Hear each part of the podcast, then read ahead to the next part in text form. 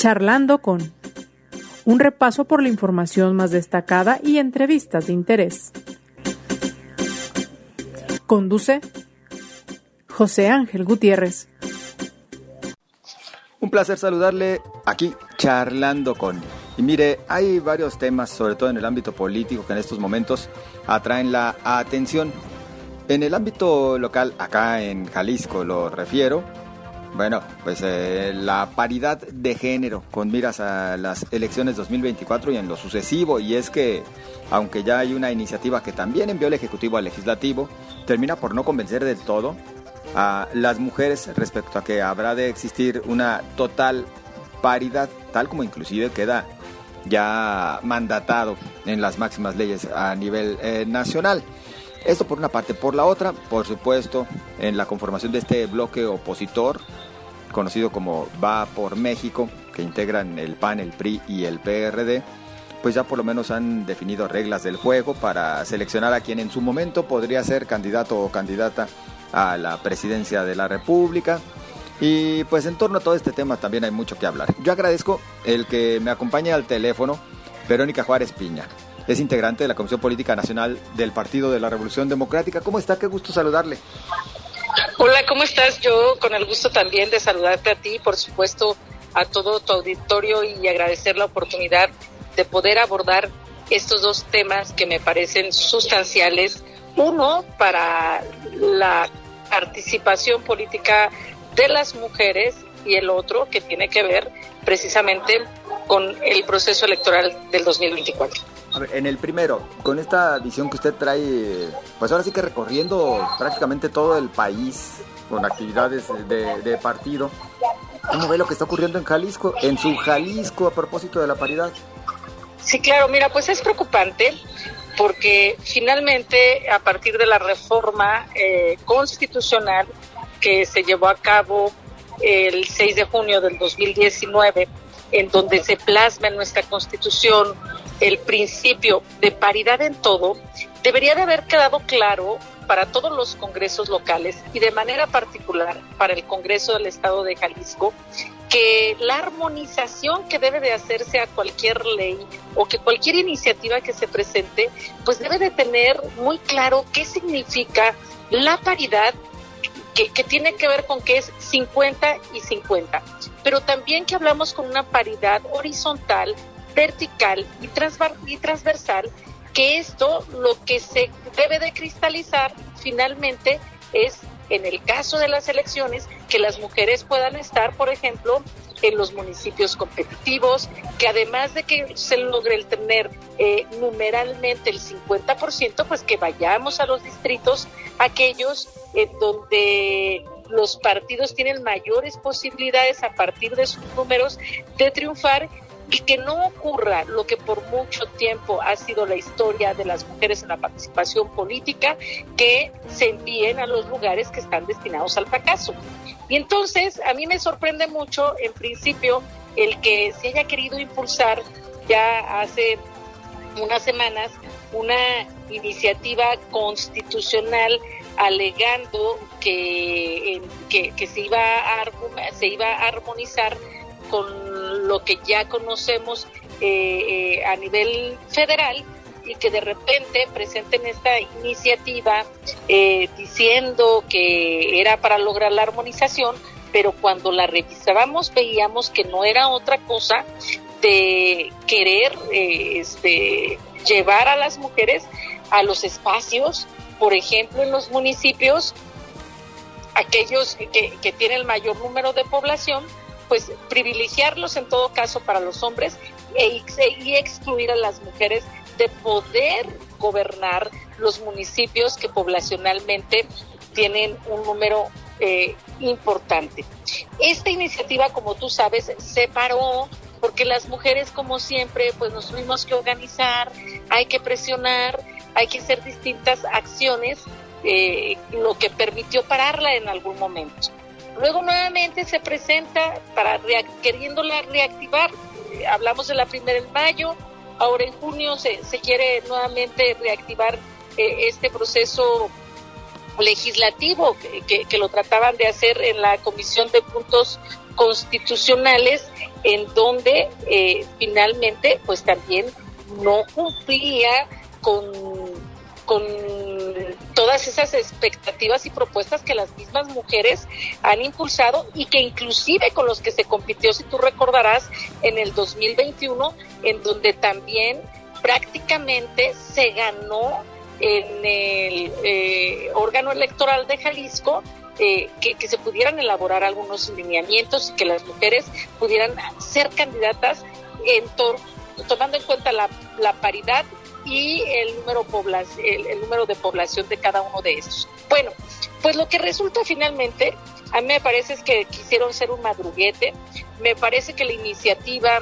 que luego eh, este, se es presentada por el gobernador del estado y anunciada junto con el coordinador, eh, también tiene eh, sus cosas eh, que, finalmente, en, en, opinión del movimiento amplio de mujeres de Jalisco, pues no cumple finalmente con las expectativas porque nuevamente presentan algunas mañas digo yo, porque es lamentable que estén buscando una serie de acciones para evadir precisamente que las mujeres puedan participar en aquellos municipios de mayor número de población.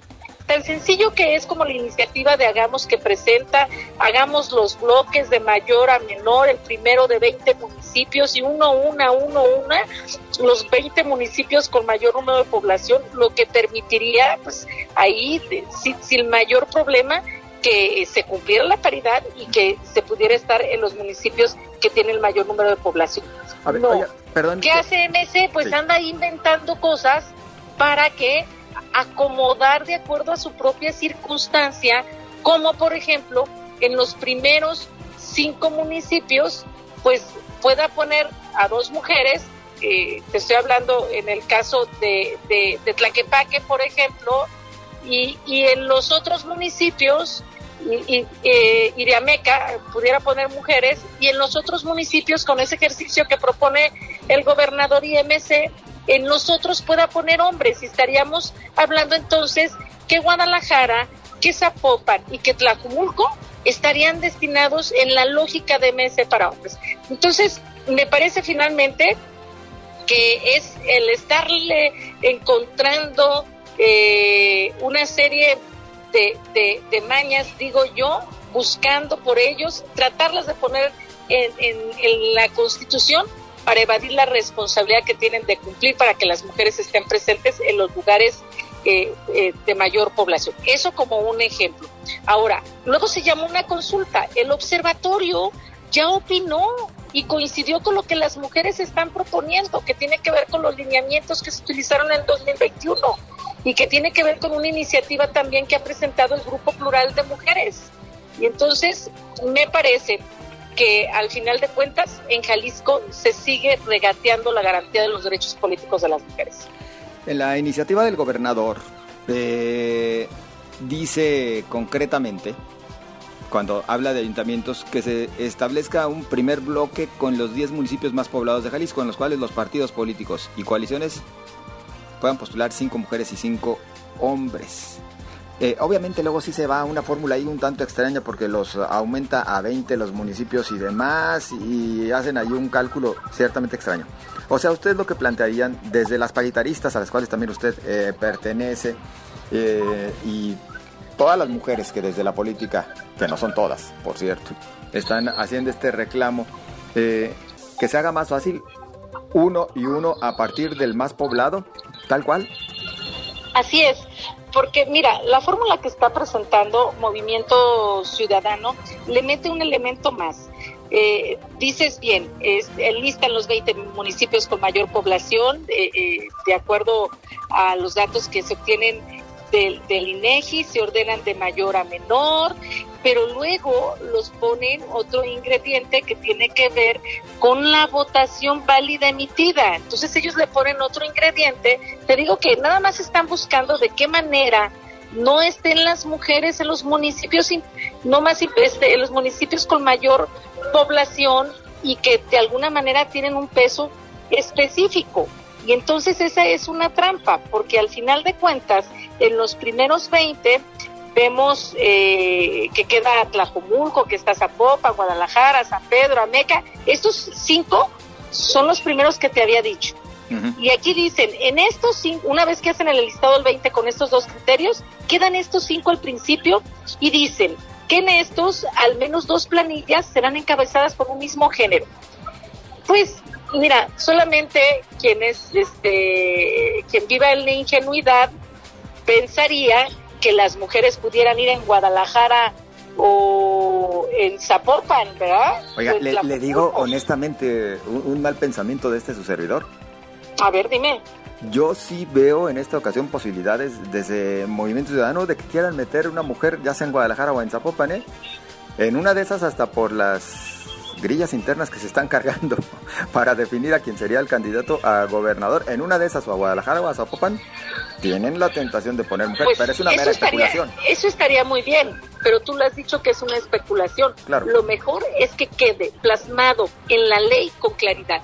Y me parece que lo más sencillo es hacer un listado que tenga que ver con el mayor número de población hacia los que tiene el menos y que si tú quieres en ese primer bloque puedan entonces ir una mujer y un hombre, una mujer, un hombre y una mujer, un hombre, y ahí arreglamos el asunto, sin mayor, sin mayores elementos que nos metan finalmente a estar especulando, como tú bien dices, en este, en este momento. En este momento Zapopan es el municipio con más habitantes.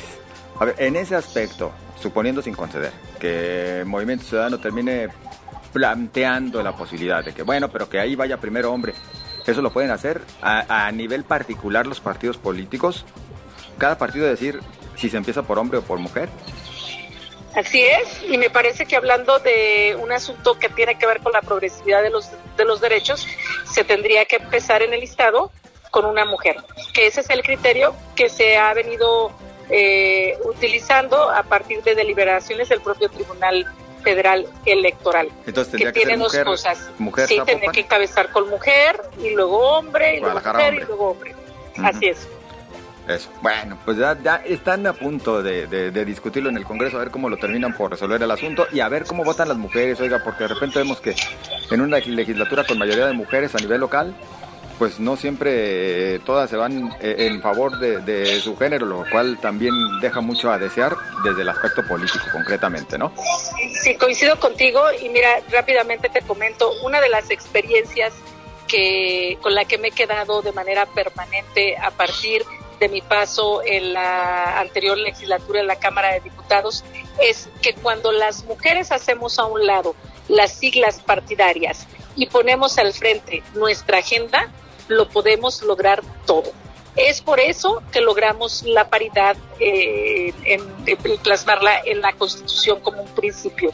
Es por eso que logramos sacar la ley, eh, perdón, el, castigar la violencia política de género. Es por eso que en la anterior legislatura a nivel federal logramos avanzar en muchísimos temas de nuestra agenda. Y entonces yo espero que en Jalisco las diputadas y todas aquellas que se dicen sobre todo feministas, pues actúen en consecuencia y que no piensen en su partido, que piensen en que es importante que las mujeres lleguen al poder y que lleguen al poder para transformarlo, porque de esta manera también vamos a poder transformar la realidad de nuestros espacios de participación, pero sobre todo la realidad de las mujeres. Pues ahí no le refuto. Cuando ustedes las mujeres se proponen algo, lo logran. Todo. Así es. En todo, ¿eh? En todo. Así es. Eh, eh, perdón, le voy a robar un par de minutos nada más porque no podemos dejar de lado el tema del método de, selección por parte de la Alianza Va por México. ¿Cuál es su punto de vista y el punto de vista del Partido de la Revolución Democrática de cómo avanzan las cosas hasta este momento? Mira, justo eh, el día de hoy, ya en unos minutos, se va a dar a conocer cuáles, quienes integran la comisión organizadora que estarán al frente del desarrollo del proceso que ha dado a conocer eh, esta alianza en donde ya las noticias importantes que se han tenido es una que hemos definido en ir y caminar juntos en el próximo proceso electoral. Dos, que hemos presentado un método, este método que nos hace diferentes de las corcholatas en virtud de que además de que se va a hacer un proceso para tener un listado nominal de recolección de firmas en donde cada uno que aspire tendrá que este, registrar al menos 150 mil firmas, que luego después de esto tendrán que participar en un gran eh, este foro para poder contrastar sus propuestas de país y que después de esto se va a llevar a cabo un estudio de opinión para determinar cuáles son los mejores cinco que deberían de pasar a una segunda etapa y que luego tendrán que participar también en otros foros regionales. Estamos pensando que puedan ser cinco y que a partir de ello entonces luego vayamos a una consulta para que la ciudadanía participe de manera directa y este de, de esta manera exprese quién considera que debe de estar al frente de la construcción de este gran esfuerzo en donde estamos coincidiendo distintos, pero todos eh, convencidos en un solo fin que tenemos que ir a rescatar a nuestro país. Entonces, me parece que esto ya está ya avanzado, son las buenas noticias, pero además que lo estamos haciendo ahora eh, de la mano de las organizaciones de la sociedad civil. Es decir, estas organizaciones que han convocado a la marcha del 13 de noviembre, a la marcha del 26 de febrero, donde salimos a defender al Instituto Nacional Electoral, esta marcha que llamó el pasado 28 de mayo a defender a la Suprema Corte de Justicia, es decir, en donde hemos salido a la calle a defender el Estado de Derecho y las instituciones que tienen que ver con la vida democrática de nuestro país, estamos caminando juntas y juntos y estamos todavía eh, eh, haciendo esta gran convocatoria para que se sumen también organizaciones de los estados y que podamos reproducir esto en las distintas entidades federativas y sobre todo en Jalisco. En Jalisco me parece muy importante el proceso que podemos vivir en este contexto. Una, porque es importante también que podamos bajar nuestra alianza a nivel local, que podamos luchar juntos por la gubernatura, por las posiciones que tienen que ver eh, a nivel federal y ojalá y hago votos para que también podamos cristalizarla en todo lo que se refiere a la elección local, es decir, tanto el Congreso del Estado y las presidencias municipales. No es, eh, eh, o más bien es mucho lo que está en juego, que eso nos obliga a ponernos de acuerdo. De hecho, usted también está en este foro plural Jalisco, ¿verdad? Sí, participo en el Foro Plural Jalisco, este, soy parte de sus fundadoras, me parece muy importante los ejercicios que han estado realizando, apenas se dio a conocer parte de las propuestas eh, que serán llegar a los distintos, distintas posibles candidaturas y entonces eh, hay todo, tenemos todo un reto para que también aquellos que nos dedicamos de manera permanente a la política, pero también con aquellos que pueden dar su opinión, eh, su experiencia en distintos temas, pues finalmente podamos unificarnos para no solamente poder tener candidatas y candidatos, sino sobre todo poder tener propuestas, encabezar las causas de la gente, encabezar aquello que la gente está pensando, sintiendo, exigiendo ante la circunstancia, digo yo, de gravedad que nos encontramos en este momento. Y mira, que cuando pienso en la elección a nivel federal, se parece mucho en lo que nos ocurre a nivel local. Claro.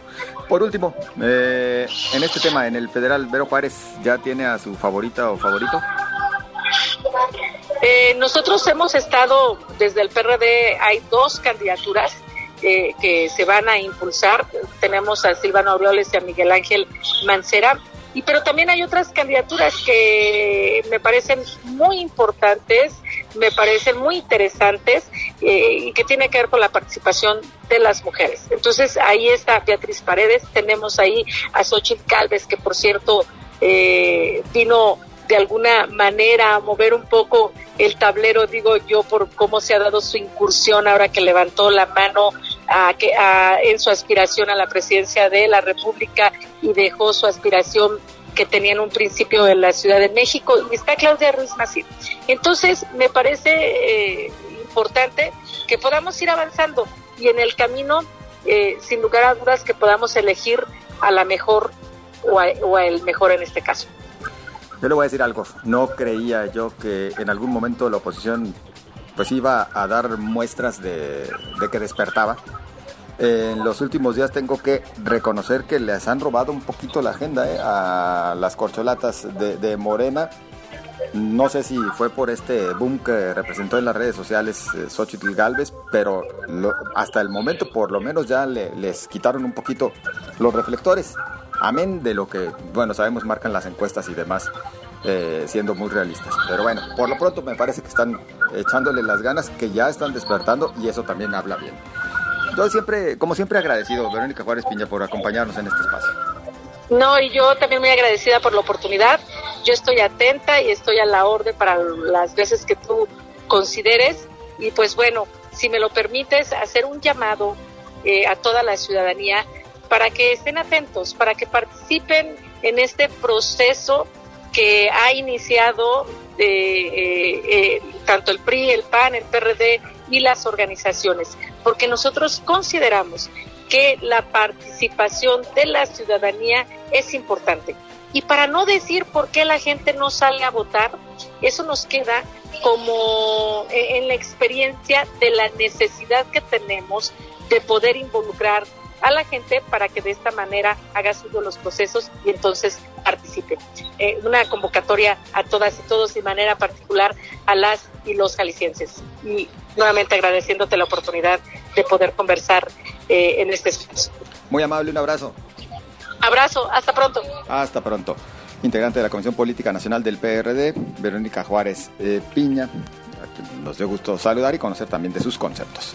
Así llegamos al final de este espacio para usted. Muchas gracias. Recuerde que puede hacernos llegar sus comentarios a través de las redes sociales en Twitter, arroba José Ángel GTZ, en Facebook, José Ángel Gutiérrez, la fanpage, y por las redes sociales de Cabecera MX. Hasta mañana.